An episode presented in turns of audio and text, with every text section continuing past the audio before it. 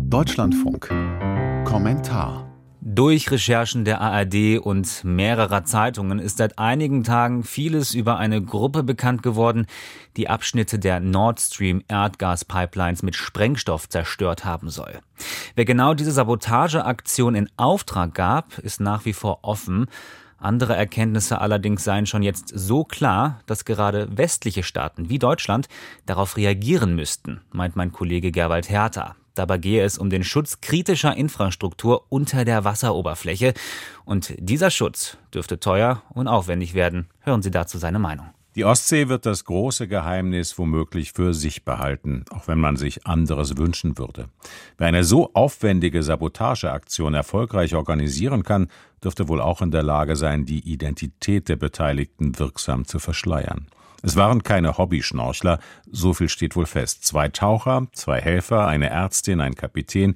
Dieser Gruppe soll es gelungen sein, mehrere hundert Kilogramm Sprengstoff auf eine Yacht zu bringen, dann durch die Ostsee bis in die Nähe der Insel Bornholm zu navigieren, den Sprengstoff kontrolliert abzusenken, in etwa 80 Meter Tiefe die Explosionen auszulösen und schließlich unerkannt zu verschwinden.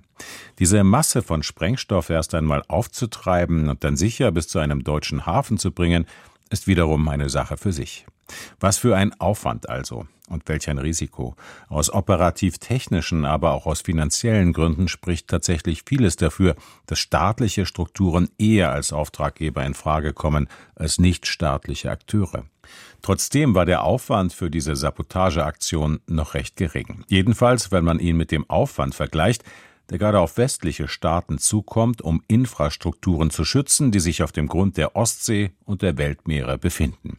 Theoretisch war das auch schon vor dem Anschlag auf Nord Stream klar.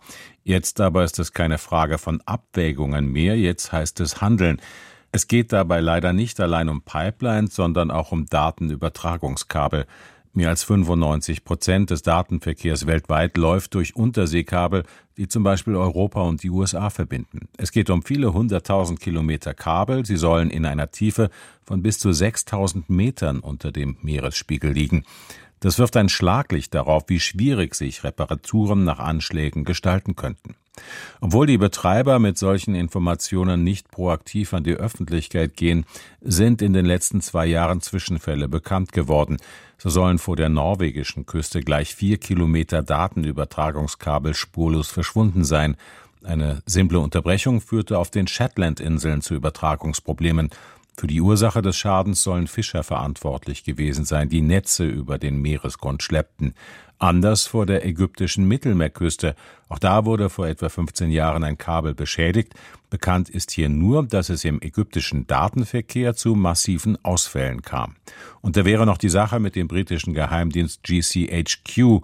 Der hatte zwar keine Unterseekabel zerstört, aber an mehreren Sensoren installiert und so im Rahmen eines Lauschangriffs massenhaft Daten abgezogen. Wenige Wochen nach dem Anschlag auf Nord Stream im November letzten Jahres machte das britische Verteidigungsministerium Druck.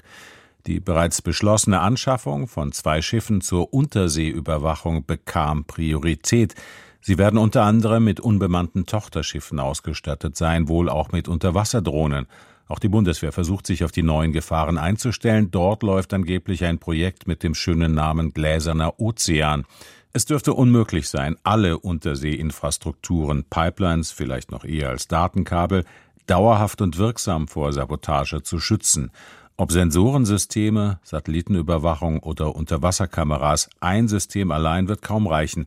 Zunächst muss es das Ziel sein, die Risiken und Kosten für Angreifer in die Höhe zu treiben. Schon dafür sind Investitionen in Milliardenhöhe nötig. Der Anschlag auf Nord Stream hat deutlich gemacht, dass sie nicht zu vermeiden sein werden.